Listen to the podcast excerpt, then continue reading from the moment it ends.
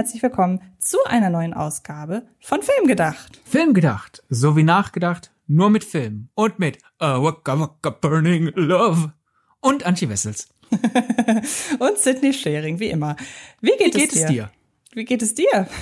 Äh, mir geht's gut. Äh, ich habe eine halbwegs ansatzweise beinahe brauchbare Elvis-Imitation hinbekommen. Es war als Elvis erkennbar. Das reicht ja, ja wohl. Immerhin. Ja, meistens, wenn ich was imitiere, ist es noch nicht mal erkennbar. Daher bin ich sehr zufrieden und daher können wir jetzt gerne aufhören. Ab jetzt geht's nur bergab. Aber ich will noch wissen, wie es dir geht. Daher hören wir doch nicht auf. Ja, es geht mir an sich gut. Ich hatte gestern einen sehr unangenehmen Unfall, muss ich sagen. Ich äh, war in der Elbe mit den Füßen. Es war sehr, sehr schön. Ich hatte einen wirklich wahnsinnig schönen Tag. Und dann bin ich auf eine abgebrochene äh, Bierflasche getreten, die sich richtig ordentlich in meinen Fuß reingebohrt hat. Warum erzähle ich das? Zum einen, wer auch immer das war, ich hoffe, dir passiert Schreckliches. Und alle anderen da draußen, die es nicht waren, wehe, ihr schmeißt eure Flaschen ins Wasser. Aber das sollte jetzt gar nicht der Appell sein, sondern ich habe mich im Zuge dessen dann gefragt, wenn dieser Tag nun stellvertretend für einen Tag in meinem Leben wäre und mein Leben verfilmt werden würde, würde ich oder müsste ich dieses Ereignis nennen oder dürfte ich es aussparen? Weil dieser Tag hat sich ja ereignet, also kann ich ihn ja, kann ich ja die schönen Seiten von ihm übernehmen. Aber inwiefern verzerrt es denn die, äh, verzerrt es denn die Realität, wenn ich diesen krassen Vorfall ausklammere?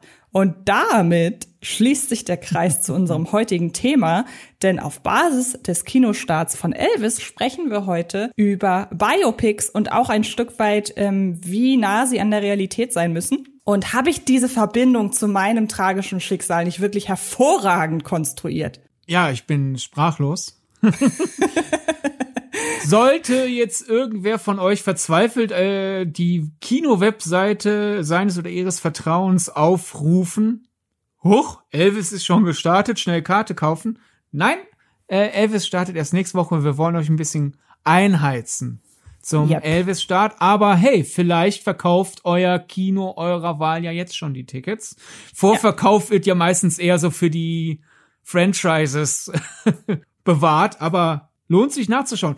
Um auf deine Frage aber einzugehen, ist jetzt vielleicht eine sehr plumpe Antwort, aber ich halte das für die äh, korrekte. Kommt drauf an, was du erzählst. Also so ein Leben ist ja im Regelfall zu lang, um es komplett in einem Film abzubilden. Ja. Du sagst ich meine, es. es gibt gewisse Tierarten, deren Leben könnte man in Echtzeit komplett ableben, so das Biopic einer weiß nicht, Eintagsfliege, wobei die ja auch nicht wirklich einen Tag lang leben. Das ist ein irreführender Name. Dessen ungeachtet, als Serie könnte man das vielleicht noch abbilden. Aber so ein, das komplette Leben einer Antje Wessels, da muss man halt Akzente setzen, mhm. worum es in ihrem Leben geht. Was, was an Antje Wessels will ich erzählen? Warum will ich eine Antje Wessels erzählen? Und ginge es beispielsweise darum, wie eng verknüpft Glücksmomente und Rückschläge sind, wie eng verknüpft äh, Wohlsein und körperliches Verletztsein, wie eng das äh, zusammenhängt, dann würde ich sagen, ja, das ist doch ein perfekter Moment in deinem Leben, um diese Geschichte voranzutreiben. Und dann würde ich die Geschichte erzählen, wie du fröhlich in der Elbe rumhüpfst und Fotos von deinem wunderschönen Hund machst und dir dann äh, das Bein auf, nicht das Bein, den Fuß aufschneidest an einer Glasflasche. Aber wenn ich jetzt dein Leben erzähle, um zu erzählen, wie es ist, eine Filmkritikerin zu sein im Jahr, in den, in den 2010er und 2020er Jahren, dann glaube ich, würde ich den ganzen Vorfall weglassen. Es sei denn, dir ist eine tolle Kritikenidee eingefallen. Dann muss ich das vielleicht doch wieder einbauen. Jetzt nehmen wir mal an, dieser Vorfall müsste dem Ermessen des Filmemachers oder der Filmemacherin drin sein. Also zum Beispiel, weil es halt eine schöne Veranschaulichung ist, wie äh, ich, ich meine Freizeit gestalte und wie, äh, weil das ja so repräsentativ ist. Ähm, und halt, was du sagtest, dieses. Äh es symbolisiert deine Abneigung gegenüber Alkohol, weil selbst die Behältnisse von Alkohol dir Schaden zufügen. That's it, genau. Also es muss auf jeden Fall drin sein.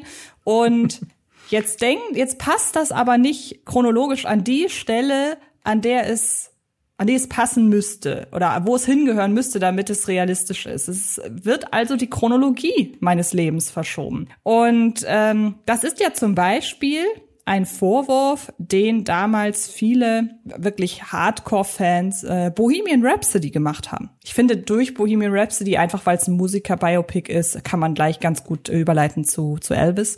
Ähm, das haben ja viele dem Film vorgeworfen und ähm, ich war ja von der Fraktion, dass es völlig wurscht, ähm, wenn es die Dramaturgie in irgendeiner Form positiv beeinflusst. Ähm, wie stehst du dazu?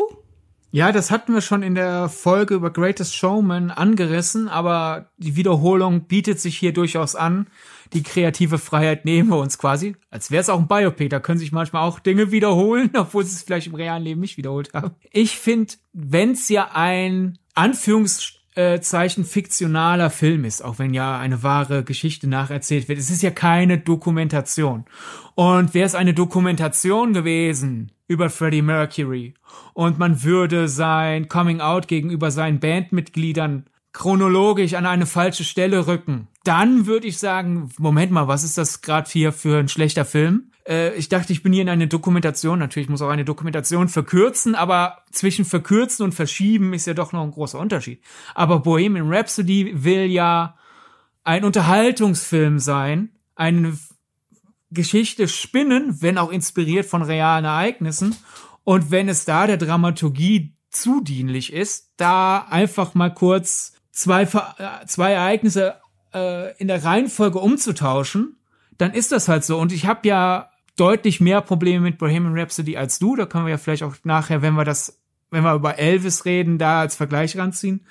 Dessen ungeachtet muss ich wenigstens das dem Film lassen, gegen, äh, wie gegen Ende die Dramaturgie zuzieht. Das hat für mich super funktioniert. Und du kannst den Film nicht erzählen, ohne dass er seinen Bandmitgliedern erzählt, was Sache ist. Aber du musst diesen Film mehr oder weniger mit äh, dem Live Aid Konzert enden lassen, weil das einfach für ein Freddie Mercury plus Queen Biopic der große triumphale Abschluss ist. Und daher muss ich da sagen, in diesem Punkt hat Bohemian Rhapsody alles richtig gemacht. Okay.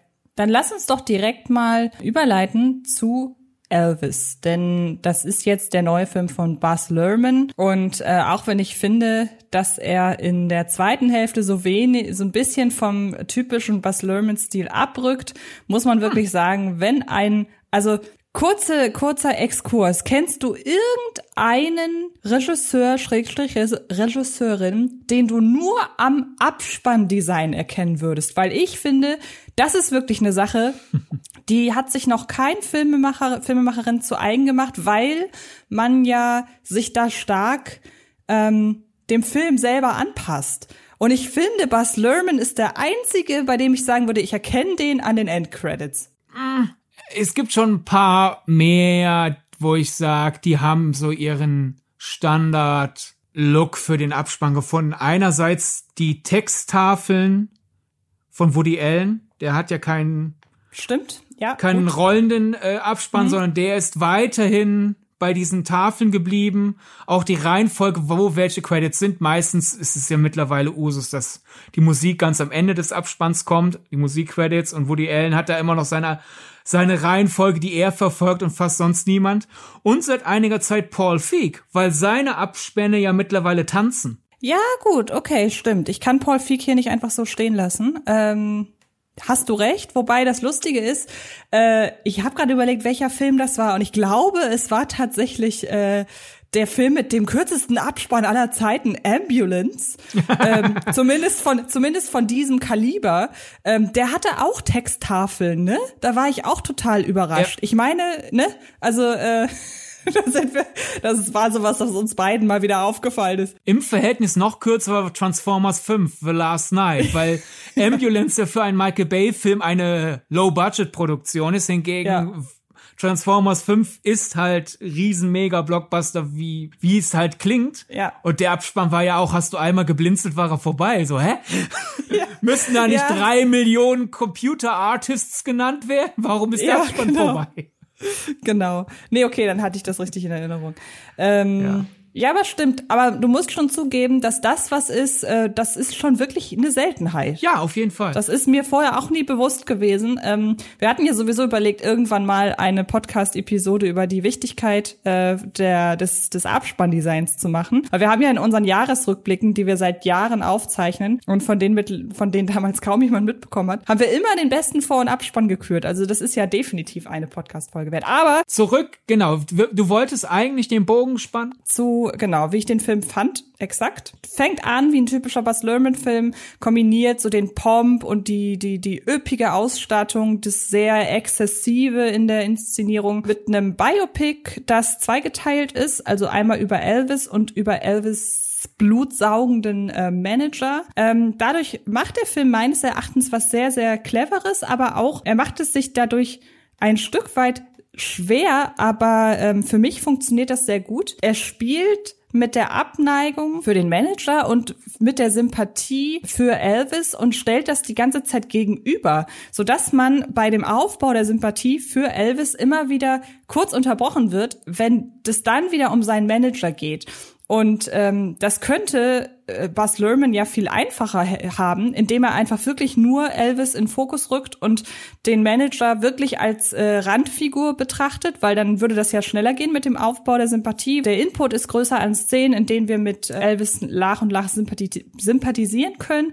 Aber er traut sich in dem Film immer wieder dann zurückzugehen und zu sagen, so, aber jetzt äh, beschäftigen wir uns erstmal mit dem Arschloch in diesem Film und auch sehr intensiv, wie ich finde. Zumindest was so seine, also man erfährt relativ wenig über seine Persönlichkeit, das, darum geht's aber auch gar nicht. Wir erfahren halt genug über seine Art zu arbeiten und Elvis auszunehmen und äh, ich finde, das, das wird zur Genüge präsentiert. Und dadurch ergibt sich einfach wirklich ein sehr starker und auch emotional für ein Biopic ähm, überraschend ambivalenter Film, eben durch diese Aufteilung, mit ganz, ganz tollen Konzertszenen, Szenen, wirklich hervorragend gespielt. Wie gesagt, Ausstattung super. Ich finde, so in der zweiten Hälfte wird es etwas konventioneller. Finde ich aber auch in Ordnung im Anbetracht dessen, wie Elvis Leben verlaufen ist. Und ähm, ich war ganz überrascht, dass ich doch die meisten Musikstücke wirklich kannte, obwohl ich eigentlich jetzt im Vorfeld gesagt hätte, ich habe jetzt nie so den großen Bezug zu seiner Musik gehabt. Was ich ein bisschen schade fand,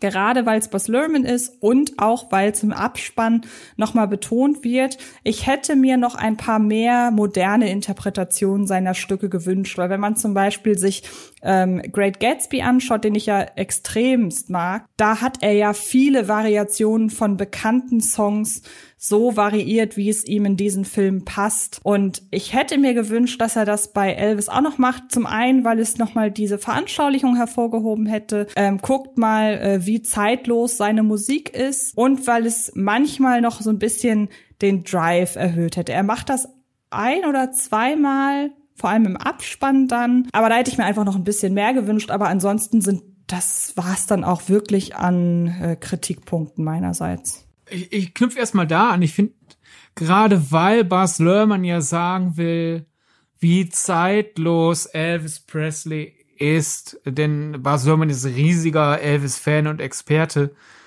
Und ich finde, das merkt man dem Film auch absolut an. Gerade aufgrund dieses Elements, hey, das ist nicht die Musik, die euer Opa cool fand, sondern schaut mal, das ist eine zeitlose Konstante ist es gut, dass er primär Original Elvis Stücke nimmt, dann ab und zu, dass der Hauptdarsteller Elvis äh, sehr originalgetreu imitiert und nur ab und zu die modernen äh, Remixes äh, reinstreuen. Und deshalb einmal ganz kurz ähm, als als Ergänzung, von denen halt noch viel mehr auf dem offiziellen Soundtrack sind. Ich glaube, weil ich ja. das im Vorfeld gelesen hatte, wer ihn da alles interpretieren soll, habe ich das einfach auch erwartet, dass die Songs okay, ja, ja, das könnte sein, weil ich finde Luhrmann schafft es halt, dadurch, dass er die Songs, wie sie sind, sehr oft drin behält und es dennoch mit dem Tempo dieses Films mithält, zeigt er, guck mal, das ist heute immer noch toll. Und der, Mo der Modernisierungsfaktor ist halt, Elvis ist so eine der Persönlichkeiten, die wenigsten erinnern sich noch an den echten Elvis, sondern erinnern sich quasi an die Parodie der Parodie der Parodie einer Hommage an das Original und dass der Film zum Beispiel halt nochmal in Erinnerung ruft, dieses, ich glaube heute, wenn man heute in den Medien Elvis-Fans sieht, sind das oft Männer. Und da nochmal einfach in Erinnerung rufen, so, hör mal, Elvis ist eine der Urmomente dessen, dass halt ein Mensch zu einem Musikstar wurde, aufgrund der vielen jungen Frauen, die diese Person heiß finden, so dass K-Pop und davor das Boyband-Phänomen und halt auch das Beatles-Phänomen, dass das auch schon bei Elvis äh, Sache war. Äh, das rauskehren dann halt auch äh, dieses, diesen leicht androgynen Look, der ihm einerseits Fans eingebracht hat, andererseits Kritik, dass man den nochmal nach vorne kehrt und halt einfach durch diese sehr moderne Inszenierung, dass dann teilweise die Musik, die Elvis hört, nicht der damalige Rhythm and Blues ist, sondern heutige R&B-Musik, die, wenn er einmal, einmal fährt er in einer Szene wütend Auto, macht das Radio an und auf einmal hört, hört er einen Song, der halt definitiv nicht zeitlich akkurat ist. Ja, ja. Da haben wir die Modernisierungselemente, damit halt die Leute, die keine Verknüpfungspunkte haben, gecatcht werden können und damit man halt diese, diesen Parodie einer Parodie einer Parodie Elvis wieder aus dem Kopf bekommt. Aber dann halt immer noch zu sagen, so, und hier ist einfach der Original Elvis und ich spiele den Song und der funktioniert für euch immer noch. Tada! Ich finde, das ist eigentlich gerade dann in Lurmans sozusagen Argumentation der bessere Weg. Ja, okay, verstehe ich. Äh, Ich glaube, ich habe einfach, weil, weil ich halt das so toll finde, wenn, wenn er das macht. Wie gesagt, wie in Gatsby, ich mag das einfach so sehr. Also Ja. ich glaube, das ist wirklich eine absolut subjektive. Das kann ich verstehen. Und bevor wir dann gleich wieder zum Biopic-Element zurückkommen, ich finde es sehr interessant, wir haben jetzt bei zwei verschiedenen Lurman-Filmen dieselbe Reaktion. Du hast ja gerade gesagt, ja, ein bisschen schade ist, dass Elvis so in der zweiten Hälfte ein bisschen konventioneller wird. Und meine Reaktion während Elvis war endlich wieder so die, full, die volle Bas Lerman-Packung, der so sein Ding komplett durchzieht, weil der von dir sehr viel mehr geliebt als von mir Great Gatsby. Da hatte ich das so im ersten Drittel damals, weiß noch, wie ich in der Presseforum total aufgepeitscht war im ersten Drittel, so ja, ist ja auch noch richtig gutes 3D und alles und alles funkelt und glitzert und wie voll das Bild ist. Und in meiner Wahrnehmung, auch ich habe mir den irgendwann dann zu Hause nochmal angeschaut, die Wahrnehmung bleibt weiterhin bestehen, auch bei Rewatches leider. Ich finde, ab dem zweiten Drittel geht er bei Great Gatsby stark runter. Okay. So unterschiedlich kann's gehen. Ja, könnte daran liegen, dass er dann ja wesentlich ruhiger wird und sich auf den ähm, Drama-Part konzentriert. Das würde ja. Ja. Sinn machen. Wobei Elvis ja auch dramatischer wird, aber in meiner Einschätzung bleibt die Bas Luhrmann, keine Ahnung, wie will man es nennen, der, der, der Bas Luhrmann Hype im Erzählen bleibt bei Elvis meiner Wahrnehmung nach auch im dramatischen Element stark vorhanden, was allein an der erzählerischen Klammer schon liegt, weil es ist ja vor allem Musiker-Biopic-Klischee geworden, durch äh, unter anderem durch Walk the Line, dass der Film damit beginnt, wir sehen unsere Hauptfigur vor einem großen Moment in ihrer Karriere, einem großen Moment spät in der Karriere, nochmal über das ganze Leben nachdenken. Ja. Und Elvis ist die erzählerische Klammer nicht, dass Elvis vielleicht zum Beispiel vor dem großen Hawaii-Special oder vielleicht vor seinem letzten Auftritt an, über sein Leben nachdenkt, sondern der Colonel, sein äh, mieser, fieser Manager, gespielt von einem ein, einen der wenigen Momente, wo Tom Hanks mal den Schurken spielt in, in der Kinogeschichte. Sehr mutiges Casting an dieser Stelle. Ja, er spät in seinem Leben morphinabhängig, wandert wütend und traurig und sich selbst rechtfertigend durch Las Vegas und denkt an Elvis zurück. Und durch diese morphingetränkte, alle haben mich falsch verstanden. Und den Jungen auch. Aber vor allem mich. Durch diese, er ist wütend und in, im Drogenwahn ah, rechtfertigt Lurman so ein bisschen seinen Stil und halt auch die Verkürzungen. Und wir haben einfach eine ganz andere erzählerische Klammer. Ja. Und dadurch, dadurch bleibt auch das Drama ein bisschen fiebrig gegen Ende, was bei Great, Great Gatsby in meinen Augen nicht ganz äh, gelungen ist. Ja. Verstehe ich. Aber man erkennt auch da tatsächlich so ein bisschen wieder so, so ein äh, wiederkehrendes Muster, weil er hat ja die Geschichte von Great de- des großen Gatsby ja auch äh, primär um die Figur von Toby Maguire rum erzählt. Ähm, ich glaube aber, damit ist er relativ nah am Buch dran, ne? Weil es geht ja, Ja. im, im Buch ja auch vorwiegend um Toby Maguire. Aber man hätte da natürlich noch äh, noch mehr auf Gatsby gehen können. Und ähm, finde ich schön, dass er sich da nicht auf eine Person festlegt. Also das, das mag ich sehr. Ja. ja, das ist so. Also ihr merkt, wir sind sehr positiv. Ja, bestimmt. ich, ich noch mal positiver als du. Also ich war genau. wirklich sehr geflasht. Äh, ich hatte bei der Ankündigung war ich sehr voller Hoffnung, weil ich dachte, Lurman und Elvis klingt super.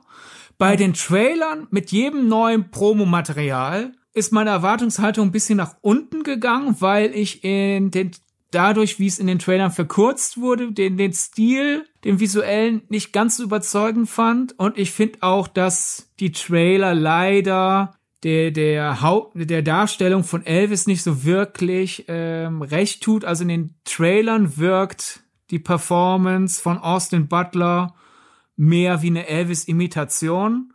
Und im Film, wo seine Performance atmen kann, ist es halt, ja, er klingt wie Elvis, er sieht aus wie Elvis, aber er ist halt nicht dieses Mimikry, ich muss diesen Mann irgendwie nachmachen, sondern er darf halt wirklich Emotionen in jegliche Richtung ausspielen. Und ich habe halt sehr früh nicht mehr einen Elvis-Imitator gesehen, sondern halt wirklich quasi auf der Leinwand einen Menschen, respektive in meiner kognitiven Wahrnehmung, eine sehr gute Performance, die zufälligerweise halt Elvis ist. Ja, die, die Art und Weise, wie, wie Lurman mal im Volltempo Elvis Karriere nacherzählt und dann äh, quasi die Handbremse zieht oder eher sogar die Notbremse, um zu sagen, Moment, Moment, den Moment fand ich besonders spannend und den zelebriere ich jetzt. So, und jetzt geht's wieder los. Äh, hat mich total geflasht. Es hat ja so ein bisschen was von ähm, Boyhood, ja, wenn man äh, ah, überlegt. Okay, ja. Wenn man, wenn man da überlegt, welche welche Momente er sich raussucht, dass es da nicht zwingend immer um die wichtigsten geht, weil er ja zum Beispiel nicht komplett, aber fast die ganze Schauspielkarriere ausspart. Das ist ja wirklich für die Wichtigkeit in seiner auch noch Wahrnehmung in der Popkultur und äh, generell in seiner Vita kann man sagen, warum lässt du das aus? Aber er will sich ja ähm, vorwiegend mit dem Musiker beschäftigen ja. und nicht mit dem Schauspieler. Deshalb finde ich das auch legitim, an dieser Stelle zu sagen, wir ja. befassen uns jetzt nicht groß mit seiner Schauspielkarriere. Und er ist ja, ja, er ist Schauspieler, aber wenn man 100 Leute auf der Straße fragt, wer ist Elvis Presley gewesen, dann sagen 99 ein Sänger. Und ähm, ja. genau. Und der Film argumentiert ja auch, auch wenn man Elvis gefragt hätte, gab es vielleicht Momente, wo er sich als Schauspieler gesehen hätte, aber die waren kurz und insgesamt war genau. er eher unzufrieden damit und deswegen macht man das mehr oder fast in der Montage. Und ich spiele ja. mal kurz den äh, das, das Publikum abholen. Wer Boyhood nicht gesehen hat oder was länger es her ist, sollte ich vielleicht dein treffenden, treffendes Argument, ich hätte das nie mhm. zusammengezogen, aber ich erkläre es dennoch einfach mal sicherheitshalber. Mhm. Das Schöne an Richard Linklaters Boyhood ist ja, dass aus zwölf Lebensjahren eines äh, Heranwachsenden nicht zwingend die großen Momente erzählt werden, sondern ab und zu auch einfach mal zwei, drei Tage vor einem wichtigen Moment. Es ist ein bisschen, äh, Linklaters Erklärung war halt, ich finde, so funktioniert Erinnerung. Ich erinnere mich nicht an jede Jahres, äh, jede Schuljahresabschlussfeier. Ich erinnere mich nicht an jede Geburtstagsfeier. Teilweise erinnere ich mich an vollkommen vermeintlich irrelevante, irrelevante Momente drumherum. Und das ist tatsächlich durchaus ein bisschen in Elvis so, denn wir haben einige sehr wichtige Karrieremomente drin. Wir haben aber ab und zu auch quasi die Hinleitung zu einem oder das Nachwehen von einem wichtigen Moment. Und ich glaube so, zum Beispiel, wir sehen im Film nicht, wie Elvis generell beschließt, Musik zu machen, wie er das erste Mal entdeckt wird, um überhaupt erstmal anfangen aufzunehmen, sondern wir sehen halt, wie er vom Colonel entdeckt wird, was ja durch die erzählerische Klammer rechtfertigt wird, und dann immer wieder mal sprunghaft so, ah, der, der Zug ist gerade schon mit Volldampf unterwegs und wir schauen einfach mal kurz rein. Ich glaube, der einzige Punkt, wo wirklich eine große, große Karrierestation auch die typische Biopic-dramaturgische Menge an Laufzeit bekommt und da glaube ich sogar eigentlich sogar noch länger als in einem normalen Biopic, wer ist halt dieses große Comeback-Special. Mhm.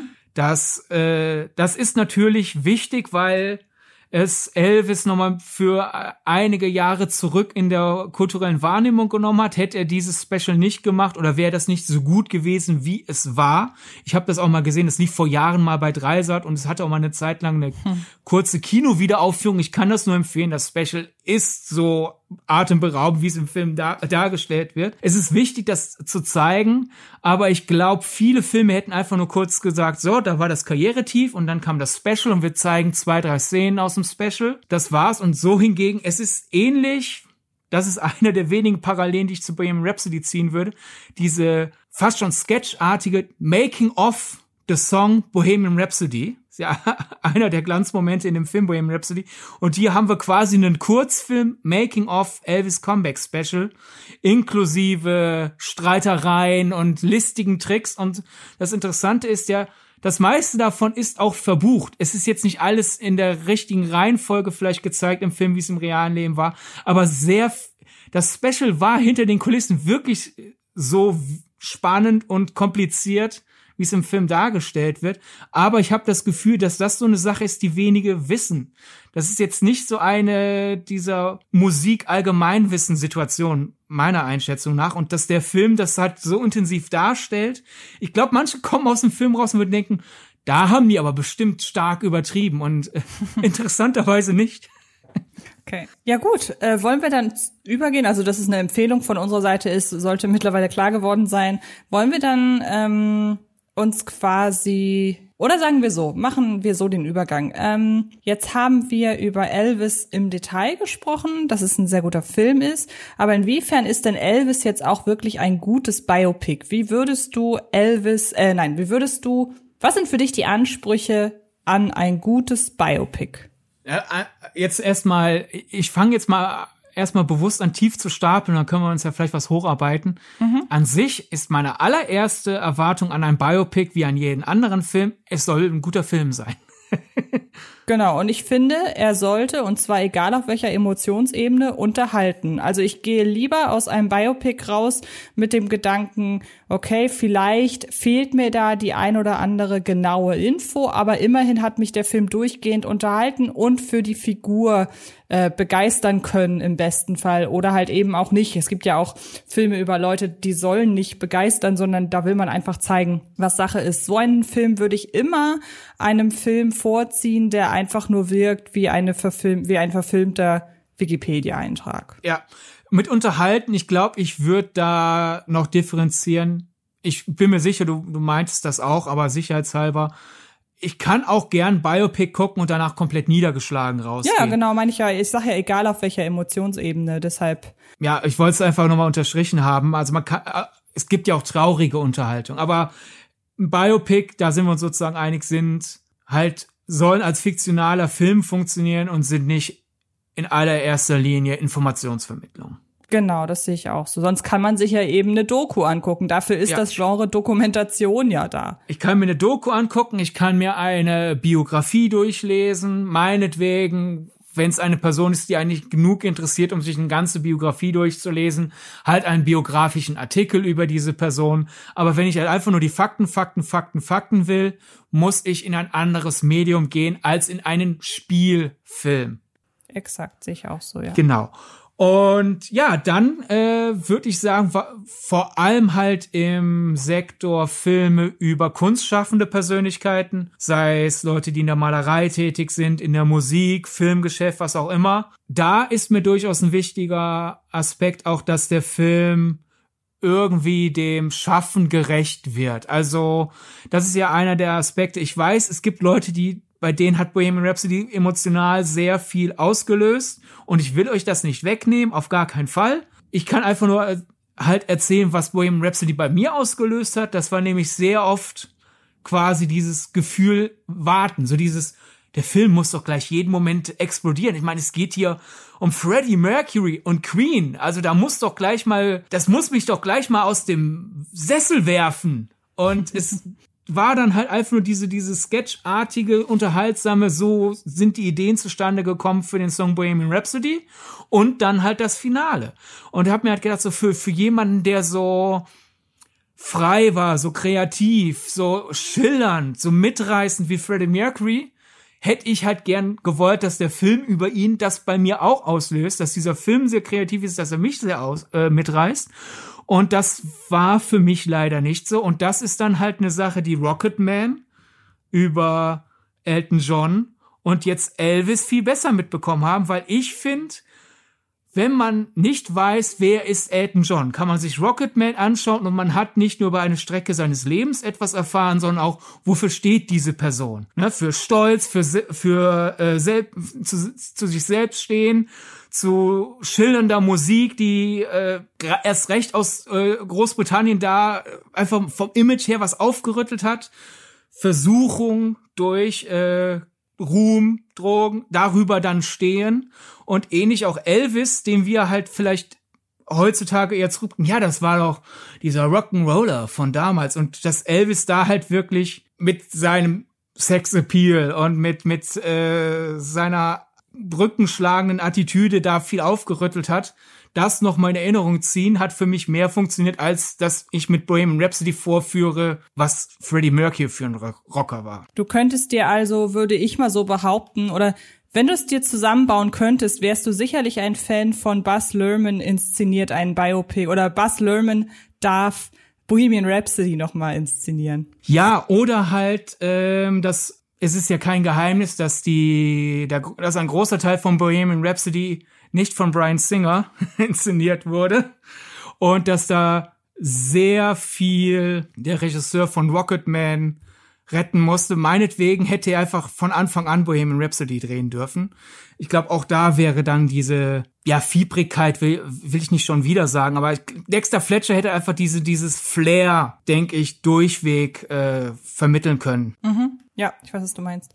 Ähm, nun sind das ja alles Persönlichkeiten. Also ich würde dir, ähm, weil ich dich jetzt gefragt habe und äh, ich jetzt gar nicht gesagt habe, was ich äh, gut finde, im besten Fall gerade bei Filmen über kreative Leute oder Leute, die irgendwas erschafft haben, ist es mir noch wichtig, dass ich so ein bisschen auch die Persönlichkeit in dem sehe, was sie erschafft haben. Also ich möchte, wenn ich einen Biopic über einen Maler sehe, dann möchte ich im besten Falle eine Verknüpfung herstellen können, können zwischen den Kunstwerken und der Seele des Künstlers und was ihn dazu bewegt hat. Also ein ganz gutes Beispiel, den mögen wir beide ja auch und dadurch, dass wir wissen, dass der sehr kontrovers ist, ähm, äh, finden finde ich das bei Werk ohne Autor. Ich finde, dass der Film das sehr gut schafft, eine Verbindung herzustellen zwischen dem, was die Hauptfigur gemacht hat und was ihn dazu bewegt hat, das zu machen, was er gemacht hat. Gibt's auch äh, in weitaus weniger, ich würde fast sagen, ja, in weitaus weniger episch aufbereitet. Da fallen mir beispielsweise Filme ein, wie äh, im Original Radioactive. Ich vergesse daher immer den deutschen Titel. Es ist auf jeden Fall das Biopic mit Rosamund Pike äh, in der Hauptrolle über äh, die Entdeckerin der Radioaktivität. Und ähm, sie kriegt das sehr, sehr gut hin, dass ähm, dass man weiß, was diese Entdeckung, diese diese diese äh, diese revolutionäre Entdeckung in äh, der Naturwissenschaft, wie, was das mit ihr gemacht hat. Äh, Marie Curie heißt sie natürlich. Ich sollte vielleicht auch erwähnen.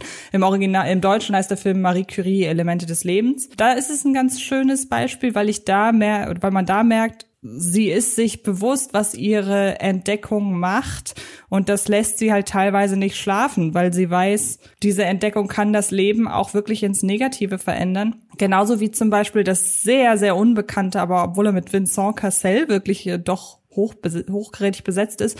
Das sehr unbekannte Biopic Gauguin um den, um den Künstler, der äh, ja Vincent van Gogh zum Beispiel das Ohr abgeschnitten hat. Da geht es auch sehr um den seelischen Druck und, und diese Manie und diese Depression, die Gauguin eben ausgemacht hat und diese, irgendwann hat er sich ja zurückgezogen in, in ja, auf, auf so eine einsame Insel und da sind dann auch Kunstwerke entstanden, die plötzlich ganz anders aussahen als die Kunstwerke vorher und sowas ist mir bei kreativen Biopics oder wie gesagt Biopics über kreative Leute noch, ja. noch wichtig, dass ich da weiß, was das eigentlich soll. Um, äh, ich finde Radioactive ist da ein guter Anknüpfungspunkt, denn ich glaube, das habe ich die ganze Zeit schon impliziert, aber um es einmal halt explizit zu sagen, wenn du schon einen Spielfilm machst, basierend auf einer Biografie, dann gib mir etwas, das du halt in einer Dokumentation, geschweige denn in einem Artikel, in einem Buch, schwerlich so vermitteln kannst.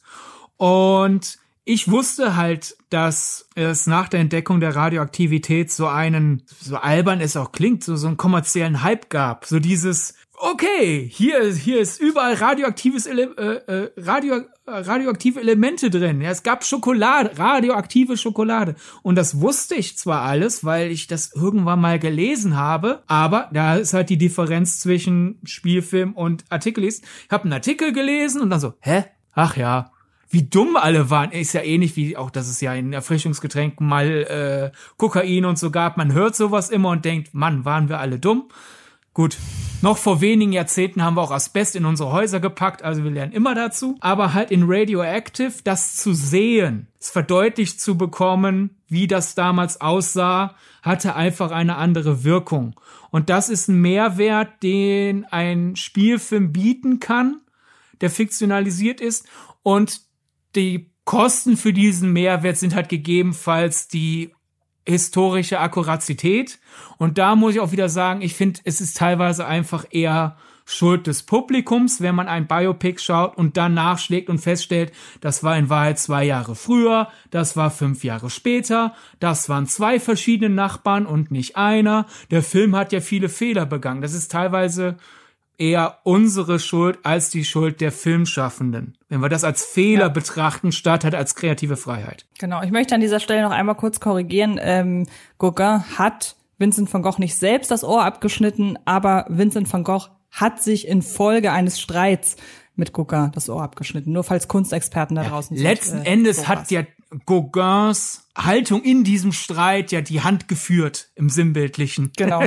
So und, ungefähr, und genau. bei Werk ohne Auto anzusch äh, anzuknüpfen. Ich finde, der die Diskussion über den Film hat äh, erst recht in Deutschland damals auch nochmal wunderbar vorgeführt, wo uns diese Trend hinzu X Dinge, die Biopic Y falsch macht. Nicht X Dinge, die im Biopic nicht akkurat sind, sondern halt falsch macht, so als wäre es ein Versehen, wo uns diese Haltung, wo uns diese Artikel und Videos und sonst was hingebracht haben, denn äh, Florian Henkel von Donnersmark hat dann ja bewusst ein neuen Künstler erschaffen, der halt nur sehr nah an Gerhard Richter angelehnt ist.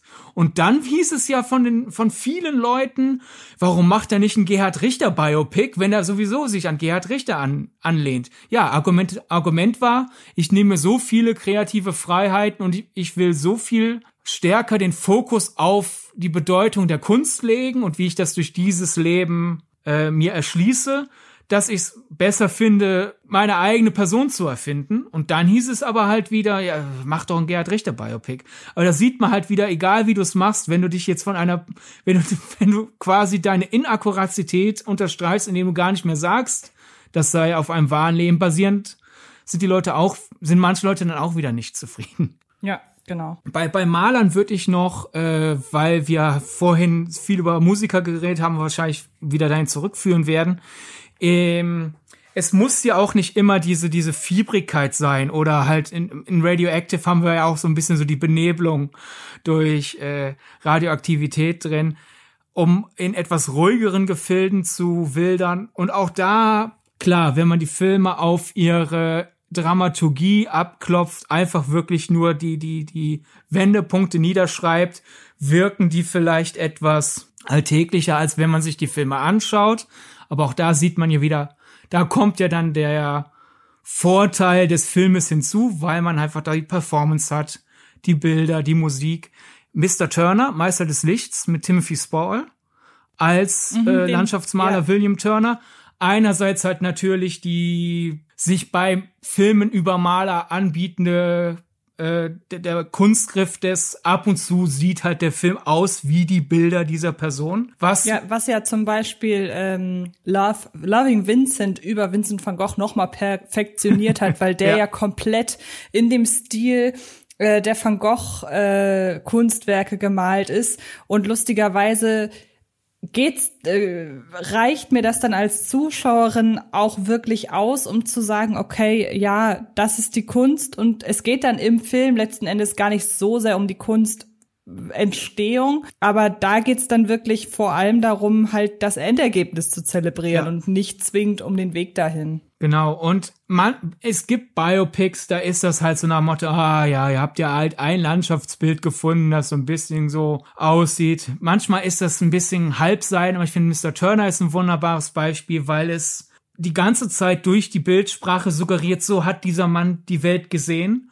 Und äh, der Film hat dann halt auch verdeutlicht, warum halt diese bildhübschen Landschaftsbilder etwas Revolutionäres waren, weil man schaut sich heute Turner-Gemälde an und gut, wenn es jetzt nicht der eigene Geschmack ist, denkt man halt so, hm, okay, Farben. Wenn man das, wenn man diesen Stil mag und ich finde Turner-Bilder meistens wirklich sehr hübsch, denke ich halt, ach, wie schön.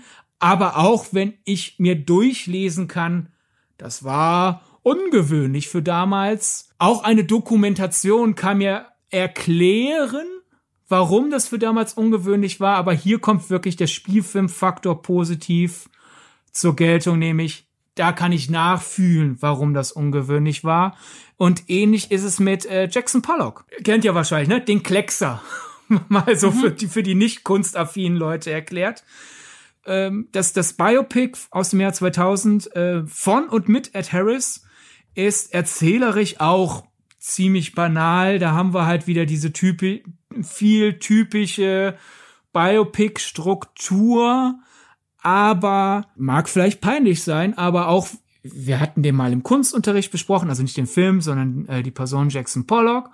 Und mir haben öfter mal Leute erklärt, warum das nicht nur Kleckse sind. Und ich habe halt immer durchaus anerkannt, ja gut, muss was sein, aber dass ich halt wirklich Jackson Pollock einen großen Respekt und auch eine Bewunderung zuspreche, muss ich tatsächlich zugeben, das ist erst durch diesen Film passiert, weil der Film mich halt in diesen Prozess hineinversetzt hat. Und das durch diese künstlerischen Freiheiten, die du halt hast, damit du eine mitreißende Dramaturgie hast und halt einfach die Performances, hat der Film es geschafft, dass ich in diesen Schuhen drin war und dadurch, dass ich halt für, glaube zwei Stunden Laufzeit in diesen Schuhen mitgelaufen bin, hat das meine Sicht auf Jackson Pollock nachhaltig verändert. Und es gibt natürlich auch Dokumentationen, die ähm, nachhaltig die Sicht auf ein Thema verändern können. Aber ob du mir auf intellektueller Ebene mein Horizont erweiterst oder auf emotionaler Ebene, ist ja schon ein Unterschied. Und ich finde gerade bei Kunst und erst recht bei so einer Kunst wie Jackson Pollock sie macht, ist es meinen Augen effektiver, wenn du mich halt am Herzen berührst, damit ich halt die Emotion in seinen Bildern verstehe.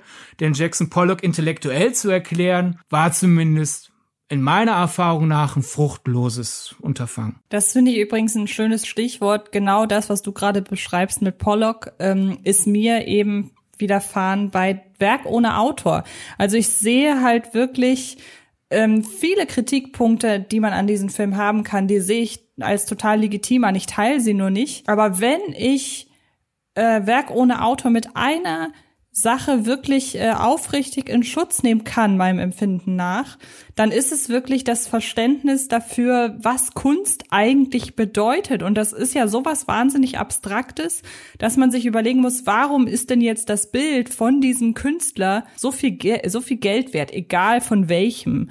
Und dieser Film hat das geschafft, mir das zu veranschaulichen, mir zu zeigen, mit einem Kunstwerk kaufst du nicht nur das, was du dir an die Wand hängen kannst, sondern ein Teil des Lebens, wenn man so will, ein Teil des Moments, in dem dieses Bild entstanden ist. Und das ist was, wofür ich Werk ohne Autor auf keinen Fall missen möchte in meiner filmischen äh, Wahrnehmung, dass der das als allererstes Medium überhaupt geschafft hat. Und ähm, deshalb, das, deshalb hat Werk ohne Autor für mich wirklich ja eine Bedeutung, kann ich kann ja, ich ganz Ja, und nicht sagen. nur halt, du bezahlst ein bisschen da für die Biografie mit, sondern halt auch den Klassiker, ja, wenn ich die Idee gehabt hätte, hätte ich das auch machen können. Ja, aber du hattest die ja, Idee nicht. Ne? Also es gibt natürlich. Wollte ich gerade sagen, so ist es nicht. Es gibt vor allem in der abstrakten Kunst wirklich vielleicht Dinge, die man von der Technik her selber machen könnte. Denn jetzt im Gegensatz zum Beispiel halt zu, zu sehr realistischer Naturmalerei, da ist ja ein, ein malerisches Können gefragt, wo manche Leute halt einfach nicht die, die, die Handführung für haben, nicht den Blick für haben, welchen Pinsel ich wann einsetze. Und es gibt Bilder, wo man sich überzeugen könnte, ja, kann ich nachmalen und vielleicht kannst du es nachmalen, aber du bist nicht auf die Idee gekommen, weil du nicht hm. in diesem kreativen Mindset warst. Und Werk ohne Autor kann das sehr gut erklären. Und für einen Film, den viele eine gewisse Spießigkeit vorwerfen, finde ich, ist der wirklich sehr vehement darin, diesen, ich finde doch ziemlich deutschen, hätte ich auch machen können, Duktus, mhm. aggressiv aus, de, aus, aus den Angeln zu heben. Mhm. Und ähm, ja. vielleicht machen wir irgendwann mal eine Werk ohne Autor Folge, deswegen will ich da nicht zu lange auf dem Film drum reiten. Aber ich glaube, wir sind uns einig, dass dem egal welche Punkte wirklich angreifbar sind, in seiner Gesamtheit Unrecht getan wurde. Ja, das sehe ich auch so. Ja. Dann lass uns doch mal, wo wir gerade bei Biopics sind, die ähm, negativ wahrgenommen werden in der Gesellschaft, ähm, mal selber so ein paar Beispiele nennen für Biopics, die wir nicht gut finden. Also das Lustige ist, ähm, ich fand den damals ganz okay. Ich würde einfach mal anfangen, weil du ja jetzt so viel ähm, monologisiert hast. Ich hoffe, das ist in Ordnung. Ja, natürlich. Ich würde mal einen Film nehmen, den ich damals eigentlich ganz okay fand. Ich weiß von dir, dass du den wirklich überhaupt nicht gut fandst. Und er hat aber dadurch, dass ich danach noch mal den Wikipedia-Eintrag gelesen habe, dahingehend verloren, als dass ich plötzlich gar keinen Mehrwert mehr gesehen habe. Der Film hatte den Mehrwert eines Wikipedia-Artikels. Und das war's. Und ich rede von einem Film von Stephen Frears, nämlich von dem Lance Armstrong Biopic The Program. Du erinnerst dich, du warst damals noch weniger angetan als ich. Bei mir ist die, die Meinung zu dem Film mittlerweile, glaube ich, auf dein Niveau herabgesagt.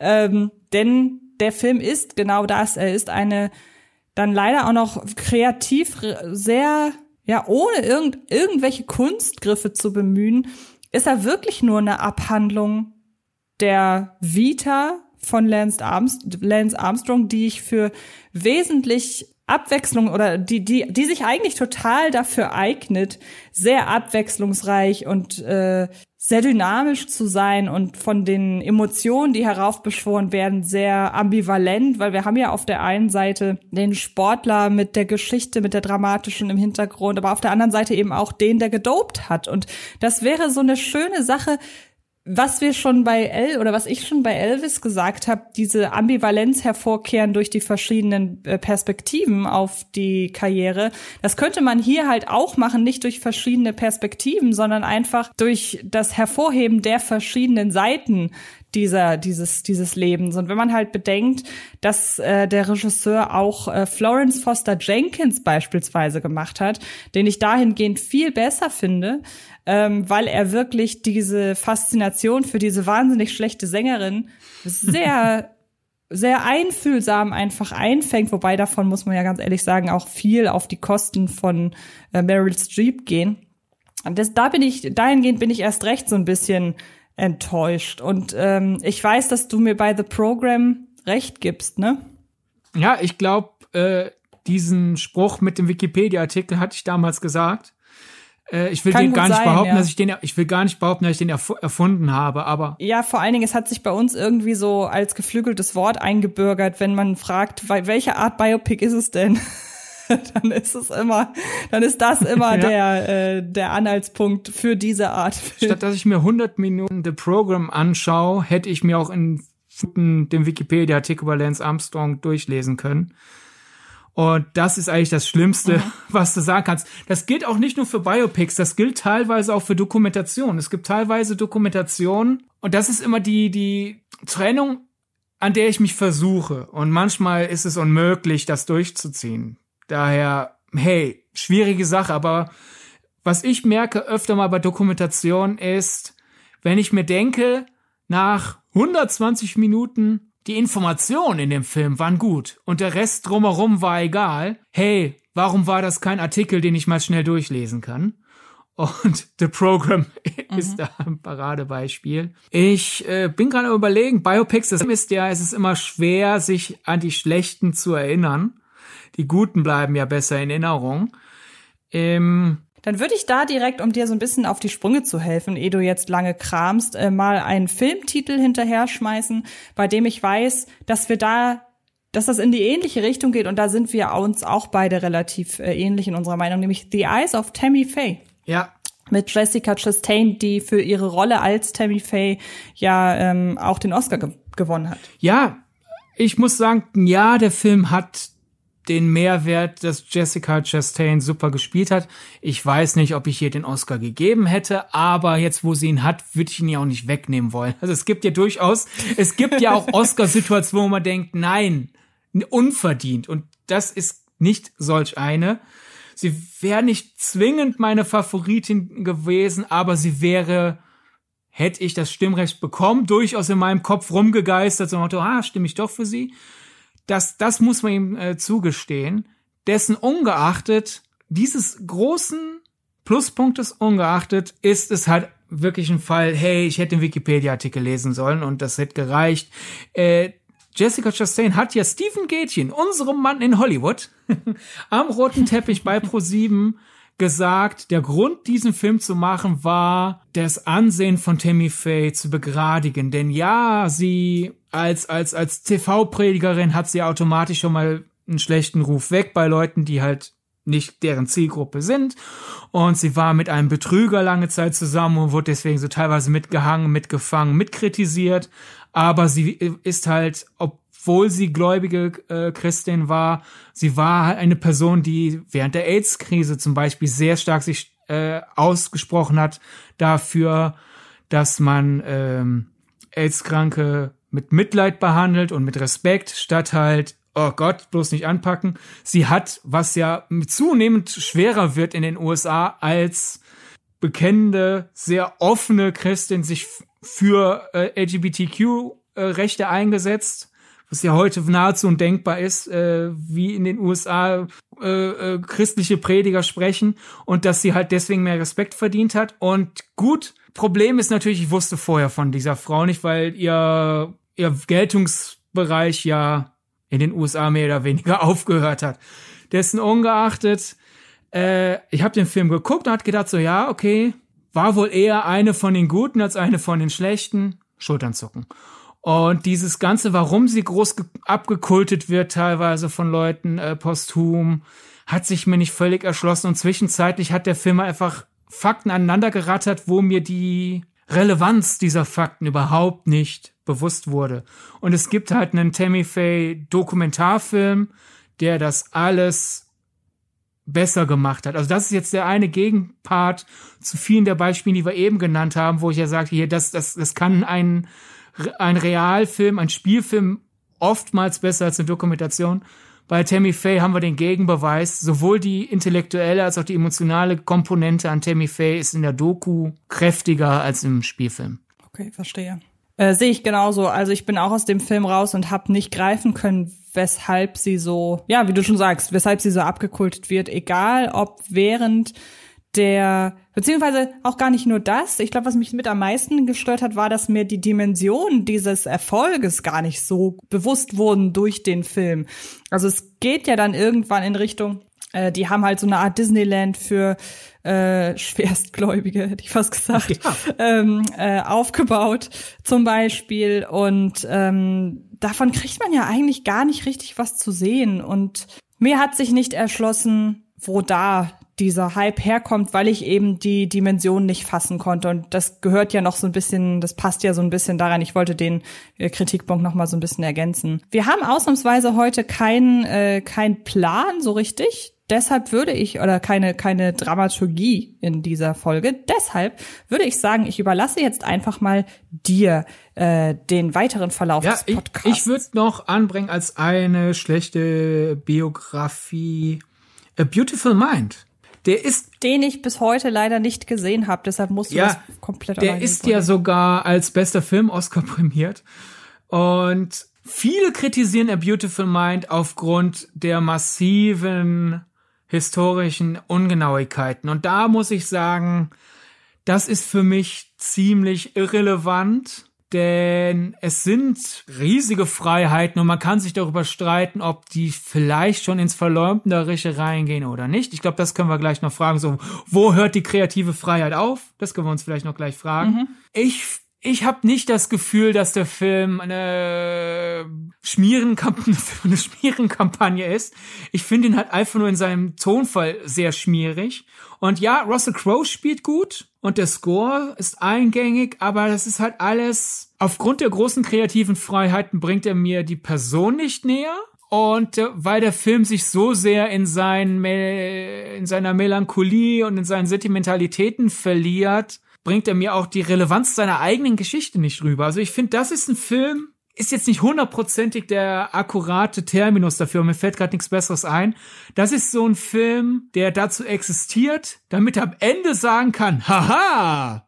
Und der existiert nur für diesen Wiki-Moment am Ende so, oh, das, der, der existiert nur als Hinleitung für sein Ende. Und das mhm. ist daher selbst ohne den Biopic-Charakter her schon schwach womit wir wieder am Anfang auskommen würden, nämlich vor allem will ich, dass ein Biopic ein guter Film ist. Ja, dann würde ich da tatsächlich gar noch mal einhaken, ähm, weil ich das schön finde. An, ich finde, an dem Beispiel kann man sehr, sehr gut unterscheiden, guter Film, schlechtes Biopic. äh, denn er ist auch aus dieser äh, Oscar-Saison und ist eigentlich der perfekte Oscar-Film, ist als Biopic, aber finde ich sehr verklärend, denn es geht um King Richard mit Will Smith, der für die Rolle auch äh, getadelt wurde, aufgrund dessen, dass er Chris Rock geschlagen hat. Und er hat ganz nebenbei auch noch den Oscar gewonnen. Und ähm, um ein bisschen hervorzuheben, was von der Nacht in Erinnerung geblieben ist. Ähm, und ich fand es schon schwierig zu sagen, wir ziehen ein Biopic oder wir ziehen einen Film auf, der sich im Dunstkreis der Williams-Schwestern befindet ähm, anhand des Vaters, also des Förderers. Das hatte schon, das hatte irgendwie so einen Beigeschmack, gerade in Zeiten von MeToo, dieses ja, es geht um zwei Weltklasse äh, Tennisspielerinnen und alles, was man sich vornimmt, ist den Vater. Ich finde schon, dass auch der Vater genug Fleisch bietet, um anhand von ihm das alles erzählen zu können. Und der Film ist halt, er ist ultra konventionell als Oscar-Film erkennbar. Man könnte Oscar-Bait sagen. Ähm, dafür finde ich letzten Endes, also nur für den Oscar-Bait finde ich, glaube ich, die Figur noch zu Ecken und Kanten reich. Aber genau diese Ecken und Kanten schmirgelt der Film komplett ab. Und ähm, dadurch, es werden Dinge ausgespart, die ihn am Ende weitaus weniger heldenhaft erscheinen lassen würden, wenn man sie erzählt hätte. Und ich finde, dass das eben ein Biopic nicht tun sollte, das sich wirklich zur Aufgabe macht, über diese Persönlichkeit zu erzählen. Denn das, was ich gerade sage, ist ja auch was, was man Greatest Showman gerne vorwirft. Aber der nimmt sich ja was ganz anderes vor in seiner Erzählung und äh, ist ja in erster Linie ein Film über das System Unterhaltung und wie Unterhaltung sich entwickelt hat äh, und auch eben über äh, Kritikertum. Da haben wir ja eben schon im Greatest Showman Podcast drüber gesprochen. Also hört da gerne noch mal rein, falls ihr gerade noch ein bisschen mehr über das Ganze wissen wollt.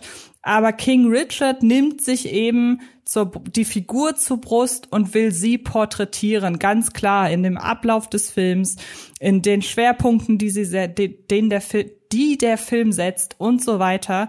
Und ähm, man kann ihn wirklich sehr, sehr gut gucken. Der ist gut gespielt, der ist unterhaltsam in all seinen Facetten und ähm, erzählt ja auch eine spannende Geschichte, aber es ist meines Erachtens kein gutes Biopic. Ja, verstehe. Ähm ich, mir fiel noch ein Beispiel ein, das gleichzeitig zeigt, akkurat ist nicht the way to go und gleichzeitig auch ein Beispiel für große kreative Freiheit. Sozusagen mhm. äh, Schrödingers Biopic. gleichzeitig sehr frei und gleichzeitig überhaupt nicht frei. Äh, Wired. Äh, Biopic über John Belushi. Kennt man wahrscheinlich als äh, okay. Darsteller unter anderem halt aus äh, Animal House oder aus den Blues Brothers. Der Film wird oft kritisiert, äh, das ist ein Biopic, aber die Rahmenhandlung ist, dass die Leiche von einem Geist besucht wird und dass dann der, der, der, der quasi der wiederbelebte äh, Belushi seinem sein Leben vorgeführt bekommt und so. Was ist das denn für ein Schwachsinn heißt? Und da denke ich mir so, naja, da wären wir wieder so ein bisschen, das ist, ist eine Art, äh, sich dem Thema zu nähern, die in einer besseren Umsetzung vielleicht dem der, der Hauptfigur gefallen hätte, denn basierend auf Belushis Humor wäre, glaube ich, die Theorie oh, mein Biopic handelt davon, dass mein rülpsender, furzender Leichnam sein Leben vorgeführt bekommt. Gefällt mir. In der Umsetzung ist es aber halt, du hast diese sehr mutige und vor allem, weil es auch noch sehr zeitnah äh, erschienen ist, vielleicht für manche einfach too soon Tabubruch-Situation des, guck mal, er hat noch eine Nacht gehabt. Und dann gibt's einfach eine Aneinanderreihung an Situationen aus seiner öffentlichen Karriere, die schlecht nachgespielt werden.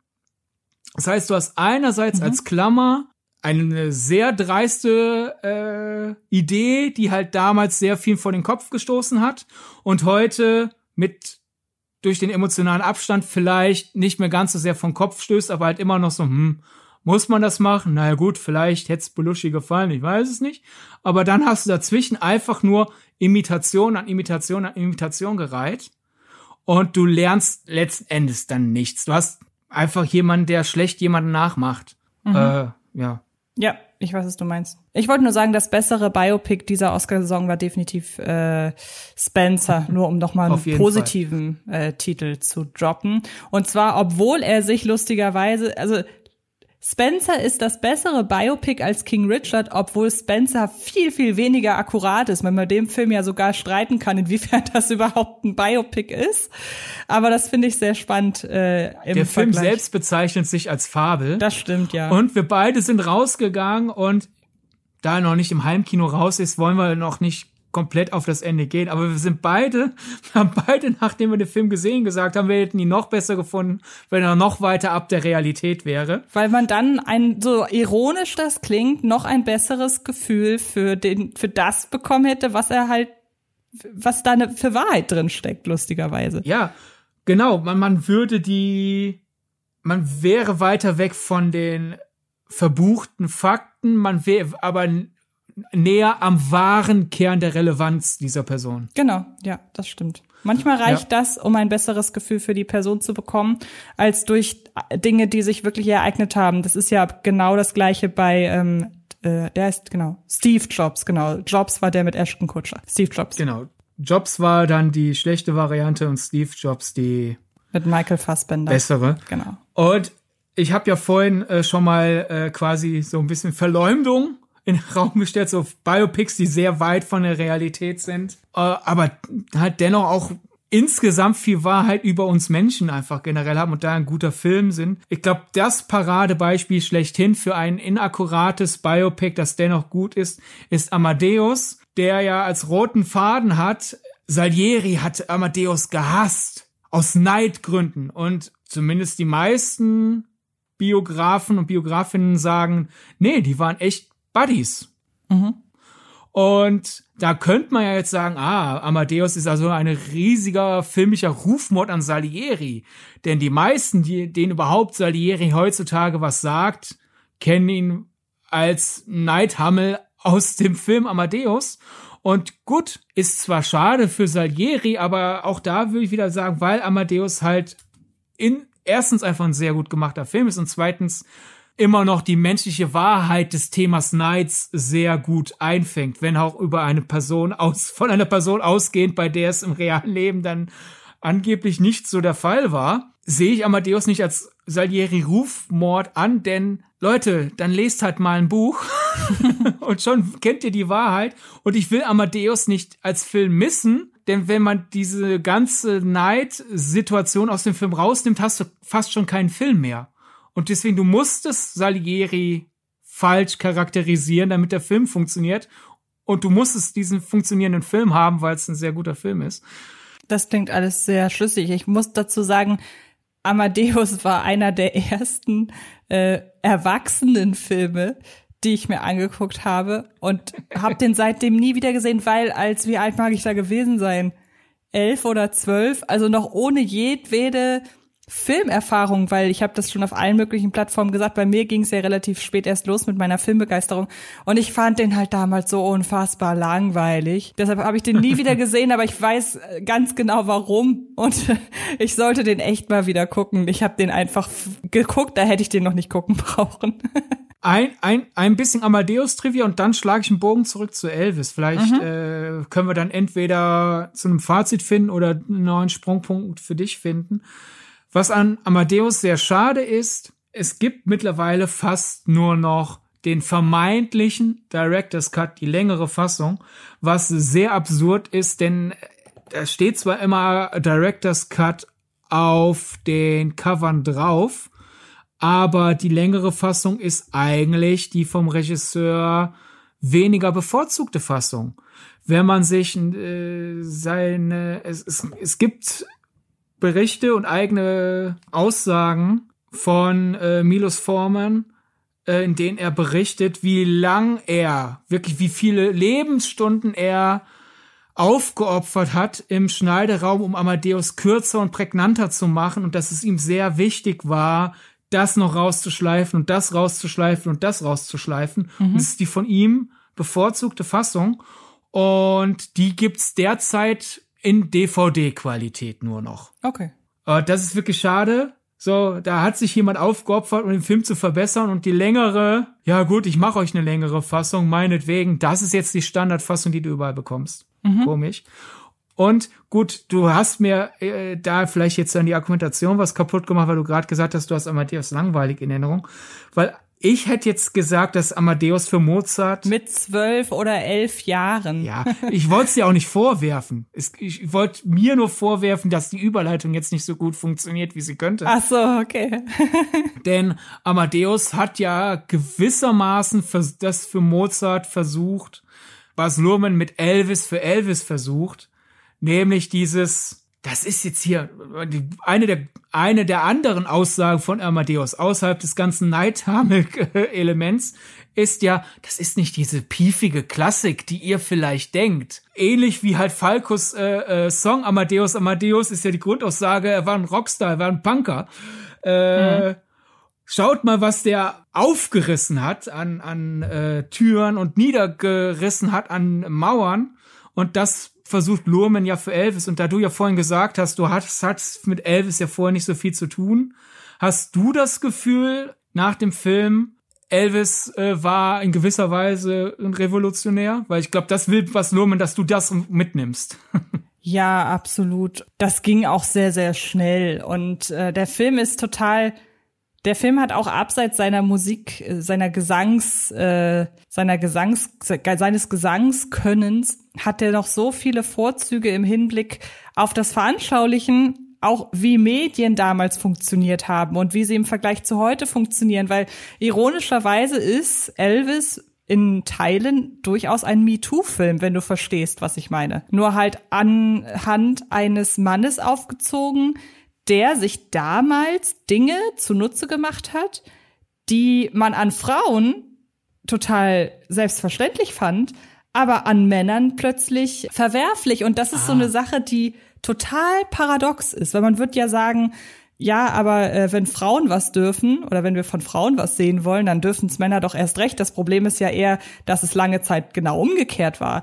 Aber in diesem Fall war es offenbar, es war damals total natürlich, dass Frauen vor laufender Kamera äh, Röcke anhatten, die überhaupt nichts mehr verdeckt haben. Die haben halbnackt rumgetanzt und man durfte weibliche Körper zum damaligen Zeitpunkt völlig selbstverständlich auf, oder man durfte Frauen völlig selbstverständlich auf ihren Körper reduzieren. Und kaum hat ein Mann das gemacht, ist es plötzlich verwerflich. Vielleicht, weil diese Art der der, der, der Abwertung durch das Körperliche, durch diese Reduzierung, weil man das halt eben Frauen vorbehalten hat. Und das finde ich total, ich finde es auch super spannend, dass das äh, die Person, die für die Kamera verantwortlich ist, die das so hervorhebt, dass das eine Frau ist. Ich finde, das ist äh, sehr, sehr spannend, dass es eine Kamerafrau ist und kein, kein Kameramann. Ja, das ist so ein Aspekt, der vielleicht, oder was heißt vielleicht, den ich fast noch interessanter finde als die Tatsache, dass, dass Elvis ein fantastischer Musiker war.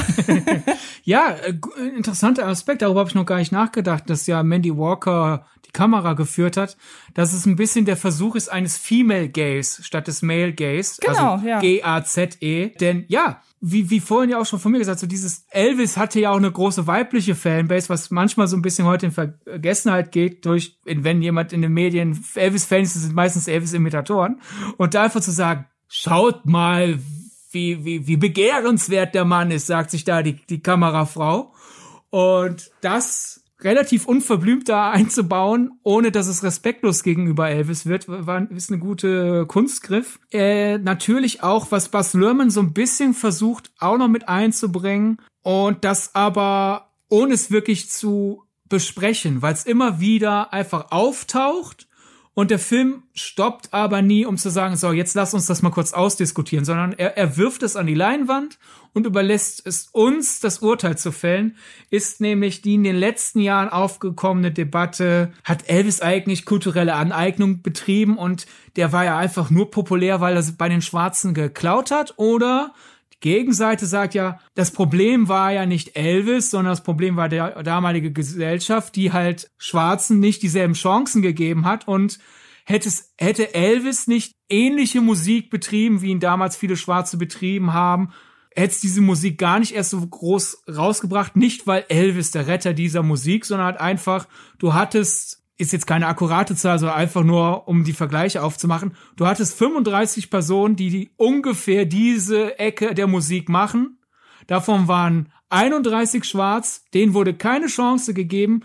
Und ja gut, die vier Weißen haben es halt dann weit nach vorne gebracht.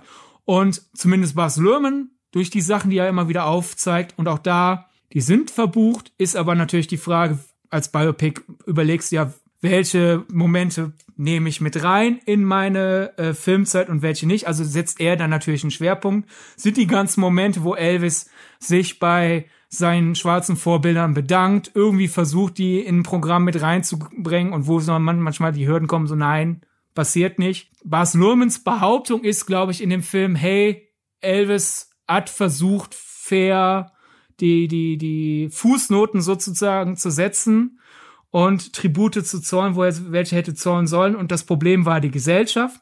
Das ist, denke ich, sehr klar der Blickweise von Bas Lerman. Aber ja. ich denke, weil Bas Lerman erkennt, hey, ich bin weißer Australier. Es ist nicht meine Verantwortung. Nicht Verantwortung ist das falsche Wort. Es ist nicht meine Qualifikation. Ich habe nicht die ja, genau. Qualifikation, genau. da ein endgültiges Urteil zu machen. Daher ich will ein Tribut an Elvis zollen in allem, was ich in ihm sehe also packe ich hier das auf die Leinwand. Und wenn ihr sagt, nee Leute, da ist noch Stoff drin, da das möchte ich noch mal ein bisschen kritischer beurteilen. Ich denke, weil Elvis, obwohl da viel historisch Akkurates drin ist, so subjektiv dargestellt wird, der Film, ich glaube, Bas Lerman ist vollkommen fein damit, wenn zum Beispiel eine Eva DuVernay oder ein Spike Lee ankäme und sagt, so, jetzt mache ich wirklich mal eine kritische Auseinandersetzung damit, hat Elvis genug Kredit gezollt, wo er es hätte tun sollen oder doch nicht. Und ich glaube, das ist ein Aspekt, Bas Lerman wollte nicht unter den Tisch fallen lassen, weil es eine verantwortliche Sache ist, wenigstens zu zeigen, guck mal, da hat er die Idee her, da hat er die Idee her. Das Endurteil überlässt er anderen. Und das ist ja lustigerweise mein Hauptargument, gerade so in Kritik äh, auf einen Film wie äh, Greatest Showman oder ähm, Bohemian Rhapsody, dass ich halt immer sage, es spricht doch überhaupt nichts dagegen, wenn jetzt demnächst ein anderer Filmemacher ankommt und sagt, ich möchte das aber so und so inszenieren. Das finde ich, deshalb finde ich, es hat jeder also ich sage so, die Kunstfreiheit ist meines Erachtens auch bei Biopics sehr, sehr groß, weil man ja auch die Möglichkeit hat, eine Geschichte, die so klar sich an Fakten äh, orientiert, weil das so gut dokumentiert ist, wie die Fakten sind, das eben verschieden zu interpretieren. Deshalb bin ich ein großer Fan davon, zu sagen, so, ich nehme jetzt diese Person vor und diesen Ansatz und egal wie nah das an der Realität ist, ich finde, solange es nicht verleumderisch ist, hat man eigentlich so ziemlich alle Freiheiten. Ich glaube, da bin ich recht, ja, fast schon radikal in meinem Urteil, sofern man das als radikal bezeichnen möchte. Aber sofern, wie gesagt, sofern es nicht verleumderisch ist oder wirklich auf böse Art und Weise interpretieren, das ist ja auch, was wir schon mal gesagt haben, wenn wir interpretieren, machen wir das eigentlich immer zugunsten des Films und nicht äh, zum Schlechten. Und ich glaube, da kann man die Grenze ziehen. Ja. Äh, was mir gerade noch einfiel, ist, ist ja auch dann, wo wir bei ab und zu aufkommenden Elvis Backlash sind, der auch nie lange hält, weil dafür ist seine popkulturelle Wirkung zu stark, als dass dann nicht dann doch immer wieder Leute sagen, ach komm. Ab und zu, vor allem ist das eine De De Debatte, die aufkommt bei Elvis-Menschen gegen Beatles-Menschen. Die Beatles-Menschen sagen dann ja gerne, nein, die Beatles waren die Revolutionäre, die haben ihre Songs wenigstens geschrieben. Elvis war ja nur mhm. Performer. Und ich finde, was Bas Luhrmann auch da wieder, ohne dass der Film mal kurz anhält und sagt, also was weiß ich, einer Figur den Dialog in den Mund legen. Nun, Elvis, ähm, du magst zwar nur performen, aber dadurch, wie du performst, eignest du dir die Songs an. Sowas gibt es ja nie, aber durch die Gesamtheit des Films stellt Bas Lerman die These auf, der Mann war halt ein Gesamtkunstwerk und basierend darauf, wann er was wie gemacht hat, hatte er eine künstlerische Handschrift, eine künstlerische Identität, selbst wenn er sich nie hingesetzt hat und die Lyrics aufgeschrieben hat. Was natürlich ja. interessant ist, dass Bas Luhrmann das macht, der ja auch viel entweder durch Adaption bekannt ist, ne, ich würde mal sagen, Romeo und Julia ist immer noch äh, einer seiner ganz großen Filme. Wir haben über Great Gatsby ge gesprochen und selbst sowas wie Moulin Rouge, das zwar ein Original-Drehbuch ist, basiert ja sehr stark auf seinem Jukebox-Element. Also ich eigne mir Songs an und interpretiere sie für mein Gesamtkunstwerk neu. Also Bas Luhrmann, dass Bas Luhrmann so eine Passion für Elvis Presley hat und auch irgendwie für, für diesen, hey, man muss es nicht selber schreiben, um Künstler zu sein, ist aus der Perspektive vielleicht ganz interessant.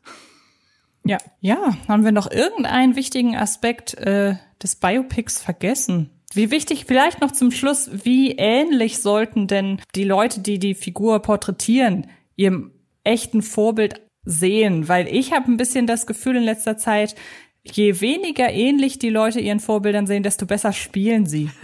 ich weiß nicht, ob du das auch so siehst. Es ist auch einfach nur so ein subjektives Gefühl.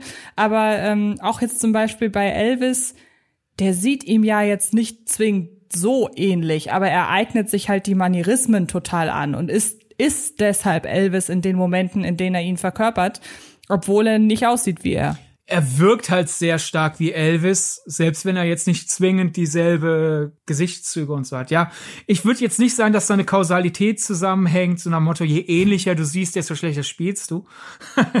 aber ich glaube, es ist so, hat sich so ein Trend entwickelt. Es gibt Filme, wo sich die Verantwortlichen vornehmen, vor allem Imitation, Imitation, Imitation. Und dann castest du jemand, der eh schon sehr ähnlich sieht, schminkst diese Person dann auch noch sehr ähnlich und wahrscheinlich ist dann halt auch die Regieanweisung, nein, nein, nein, nein, du musst das A lauter sagen, das hat er oder sie immer gemacht. Und bei einem Film, wo, wo sich die Verantwortlichen denken, gib mir einfach die beste Performance, also halt, du kannst gern noch mal die äh, Roseman Pike Besetzungsanekdote erzählen.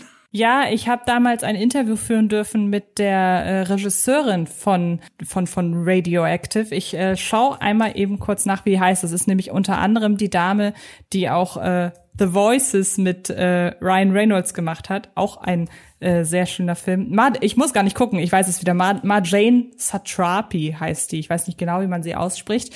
Aber die hat mir halt damals erzählt, dass sie Rosamund Pike für Radioactive nicht besetzt hat, weil sie ihr irgendwie ähnlich sieht, sondern weil, und das finde ich so wahnsinnig toll, Rosamund Pike intelligent genug wirkt, um Marie Curie ich zu... Ich glaube, ihr Wortlaut damals war sogar intelligent genug ist nicht intelligent genug wirkt. genau, aber genau, ja, genau, aber sie hat ja die, sie muss ja ihre Intelligenz ja. auch nach außen transportieren. Ja. Und ähm, das so als ähm, Anekdote mal hier zu erzählen, das ist so eine schön, es ist so, das veranschaulicht so schön ein Prozess im Casting, den ich so noch nie im Vorfeld irgendwie wahrgenommen habe. Ja, also wenn wir jetzt von Leuten reden, die man eh nicht unbedingt vor Augen hat, ist es ja sowieso eher irrelevant, ne? Weil man dann da auch nicht die ganze Zeit sitzt und sagt, so sah der doch gar nicht aus, so sah die doch gar nicht aus. Bei, bei Leuten, von denen wir alle ein Bild haben vor dem Auge, ist es natürlich eine Sache, du kannst nicht komplett dran vorbei casten, weil dann Teile des Publikums von vornherein nicht connecten werden können. Im Idealfall sag ich aber, ich will eigentlich halt eine gute Performance sehen und je größer dabei dann auch noch die Ähnlichkeit ist, ist einfach ein Bonus. Das ist die B-Note, aber wichtiger ist die A-Note und da sag ich, hab eine gute Performance in dem, was auch immer du halt erzählen willst. Daher, obwohl ihr euch überhaupt nicht ähnlich sieht, finde ich, Nora Tschirner dürfte dich spielen. Auf jeden Fall. Das ist ja für dich sowieso gesetzt, dass wenn ich mal ein Biopic erhalte, dass es Nora Tschirner ist. Und ich finde, das ist eine so schöne Wahl. Ähm, ja, wollen wir am Ende noch mal vielleicht so ein paar Filme kurz droppen, die uns in letzter Zeit als Biopic gut gefallen haben? Äh, du kannst gern den Vorzu Vortritt haben, denn mir fallen gerade keine mehr ein. okay, weil ich mochte in den letzten Jahren äh, Enfant Terrible noch sehr gerne mit Oliver Masucci als Rainer Werner Fassbinder, der sich wirklich zum also der sich die Rolle wirklich hervorragend aneignet und auch der ganze Film hat so ein so ein Wahnsinn in sich, der halt die Seele Rainer Werner Fassbinders hervorragend Stimmt. einfängt, glaube ich, ohne ihn jemals äh, erlebt zu haben. Aber ich habe danach ein sehr, sehr gutes Gefühl für die Persona gehabt. Und auch hier, das habe ich ja eben schon gesagt, dass mir das sehr wichtig ist. Ich habe verstanden, weshalb seine Kunst so ist, wie sie ist. Ähm, den, den mag ich sehr. Eine ganz andere Art von Biopic würde ich sagen, ist Ballon von Michael Bulli-Herbig. Ähm, schon mal so ein bisschen hingeleitet darauf, dass wir wahrscheinlich einen Podcast zu tausend Zeilen machen werden. Ja. Ähm, da ist ja noch mal eine ganz andere Art, ein reales Ereignis zu erzählen. Es geht weniger um eine einzelne Person als vielmehr um einen geschichtsträchtigen Ablauf in der deutschen Geschichte. Und hier ist es halt ganz klassisch als Abenteuerfilm aufgezogen, so dass man den Abenteuer, also dass man den porträtierenden Aspekt dieser realen, dieses realen Ereignisses, dass man den zeitweise so ein bisschen vielleicht fast schon vergisst. Also, dass man am Ende, wenn da dann die Abschlusstafeln kommen und noch manche Sachen irgendwie nachreichen, dass ich da fast schon verwundert war, ach ja, stimmt, das war ja eine echte Geschichte. Dann aus dem US-amerikanischen Bereich Barry Seal, auch noch mal eine Geschichte mit äh, Tom Cruise, ähm, die einfach nochmal das schafft, eine Person auch über ihre entertainige Seite so zu porträtieren, dass das, was sie getan hat, was nicht zwingend äh, legal immer war, dass das so ein bisschen in den, in den Hintergrund rückt und man einfach da über den Entertainment-Faktor geht. Das war jetzt nicht so eine ganz ähm, kontrovers aufgenommene Persona wie ähm, in beispielsweise Greatest Showman, aber ich finde, den kann man vielleicht da so reinpacken. Ähm, und noch zwei Filme. Bei dem einen verstehe ich, weshalb er so kontrovers aufgenommen wurde. Ich nehme den aber immer mal wieder gerne in Schutz, nämlich American Sniper von Clint Eastwood, weil der ja wirklich extrem subjektiv erzählt ist und sich dadurch die sehr fragwürdige Mentalität der Figur einfach aneignet. Ich aber finde, dass er hin und wieder einige Lücken offen lässt, so dass man sich das, so dass man, wenn man mitdenkt, in der Lage ist, das absolut kritisch zu hinterfragen. Er ist, es ist, Clint Eastwood hat keinen Film gemacht, bei dem er jetzt die ganze Zeit fokussiert, aber denkt dran, das, was hier gezeigt wird, das müsst ihr hinterfragen, weil das ist moralisch fragwürdig. Aber der Film lässt das eben zu. Und deshalb kann ich mir American Sniper angucken und sagen, das ist ein sehr subjektiv erzählter Film einer streitbaren Persönlichkeit. Aber wenn ich das die ganze Zeit hinterfrage, dann ist das nochmal eine schöne, eine schöne Möglichkeit, sich irgendwie dieser Person zu nähern, weil vielleicht ist es ja fast schon das Beste mit an einem Biopic oder vielleicht nenne ich das Beste, das haben wir ja, wir haben ja schon ausklambüstet, was jetzt gut und was schlecht ist, aber es ermöglicht nochmal einen sehr, sehr intimen Zugang zu einer Figur, wenn man sehr ähm, wenn man sehr emotion, äh, wenn man sehr subjektiv an die Sache rangeht. Und zum Schluss einfach, weil es äh, von den ganzen Biopics der letzten Jahre wirklich eins meiner absolut äh, liebsten ist, nämlich äh, Beautiful Boy mit Timothy Chalamet und äh, Steve Carell. Das eben, das auch so ein ganz bisschen und deshalb nehme ich es jetzt zum Schluss, weil äh, es sich auch wieder total auf Elvis übertragen lässt.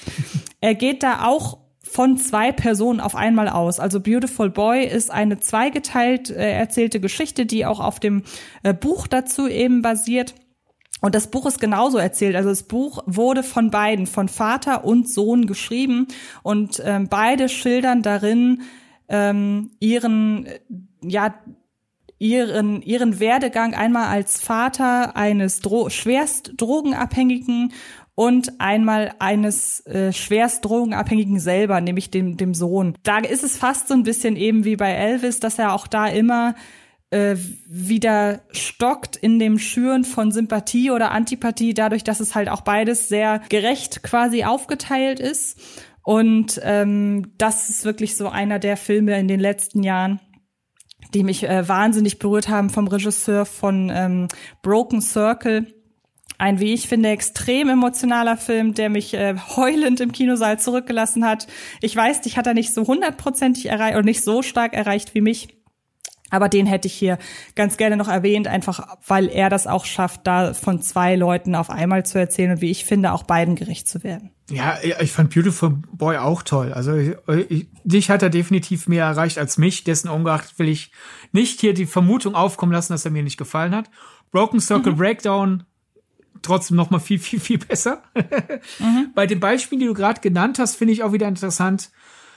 Die Diskussion müssen wir jetzt nicht zwingend aufmachen, aber auch ein bisschen so die Frage, wann ist es ein Biopic? Weil American Sniper, scharfe, ist definitiv ein Biopic. Von mir scharfe Kritik. Ich finde den viel, viel, viel schlimmer, als du sagst, weil ich glaube, die einzige Kritik an der Hauptfigur und ihren Taten, die der Film zulässt, ist die, die ich eh schon mitbringe. Also ich muss schon Genau, das, das sage ich ja auch. Ich finde aber, wenn man die Kritik mitbringt, dann kann man den Film durchweg kritisch sehen. Und das ist ja was. Ja, aber wie gesagt, Clint Eastwood wollte keinen kritischen Film machen. Und das kann man absolut gerne und ist auch absolut gerecht, das zu kritisieren. Ich bin im Nach ich saß aber während des Films schon da und habe das die ganze Zeit hinterfragt. Es ist natürlich einer gewissen Gesellschaftsgruppe gegen oder für eine gewisse es untermauert sehr gefährliche Sichtweisen vieler Personen, die sich diesen Film angucken werden, ohne dass sie es moralisch hinterfragen. Ja, äh, ich will den Film jetzt nicht ganz in die Ecke drängen, aber einfach um äh, ein klares Beispiel zu ziehen, mit der Argumentation könnte man auch sagen, na gut, es ist halt ein NPD-Wahlwerbespot, aber wenn man weiß, dass die NPD doof ist, dann versteht man den Werbespot auch als NPD-Werbespot und sagt danach, das war aber ein blöder Werbespot. Oh Gott, jetzt fühle ich mich richtig schlecht. ja. Aber weil du Ballon genannt hast, äh, ist da ja interessant. Ich meine, er erzählt halt eine historisch verbuchte Aktion mit realen Menschen. Aber ist das ein Biopic oder ist das so gesehen ein Historienfilm, weil über die Biografie der Leute erfahre ich ja nicht viel von diesen paar Tagen ausgenommen. Mhm.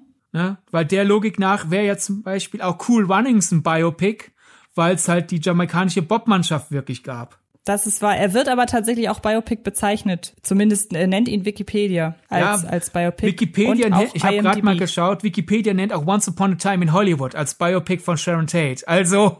Ja, gut, okay, du hast recht. Ähm, ich schaue gerade mal, ähm, was IMD, IMDb hat einfach gar kein Genre fürs Film, fürs Filmfilm. Okay.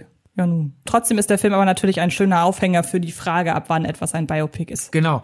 Und die können wir ja zur Not gern an euch weitergeben. Und, und nennt, nennt euch, äh, entscheidet euch, ab wann ist es ein Biopic und wann basiert es einfach nur auf wahren Personen. Denn also Once Upon a Time in Hollywood, glaube ich, sind wir uns einig, definitiv kein Biopic. Ähm, Nein. und Ballon ist, ist realistischer als Once Upon a Time in Hollywood, aber ich sag mal so, ich würde niemanden ausschimpfen, wenn eine Person mir Ballon als Biopic nennt, aber ich wäre da, ich würde auch nie von alleine, glaube ich, auf die Idee kommen, Ballon als Biopic zu bezeichnen. Also das, mhm. das geben wir gerne einfach als Diskussionseinstieg an euch ab, würde ich sagen. Gute Idee. Erzählt uns, erzählt uns zum einen, ob ihr findet, dass Ballon ein Biopic ist und aber generell, würden wir gerne von euch gute Biopics vielleicht einfach mal hören. Also schreibt uns gerne, was ihr für Biopics mögt. Äh, vielleicht auch so als äh, Gegenbeispiel, was ihr nicht so gut äh, fandet. Äh, unseren Hörerinnen und Hörern kann man es ja auch auferlegen, vielleicht mal ein bisschen kritischer zu sein. Das haben wir ja mittlerweile erfahren. Das sind alles ganz nette Leute. ähm, und deshalb, da würden wir gerne einfach eure Meinung hören, weil es ja auch so wahnsinnig viele gibt. Also es ist ja wirklich so, wenn wir jetzt sagen, drop mal ein gutes Biopic, dann gibt's einfach so viele, dass es natürlich schwerfällt, sich da sofort für einen zu entscheiden. Ich glaube, wir Daher müssen noch bei guten Biopics als Paradebeispiel Ed Wood nennen, weil das auch wieder ein Fall ja, ist, wo genau. die, die gefühlte Wahrheit sehr passioniert vermittelt wird und man kann diesen Film nicht ohne einen Ed Wood als Thema erzählen. Und man kann eigentlich auch Ed Wood nicht erzählen, ohne so sehr Ed Woodig zu wirken.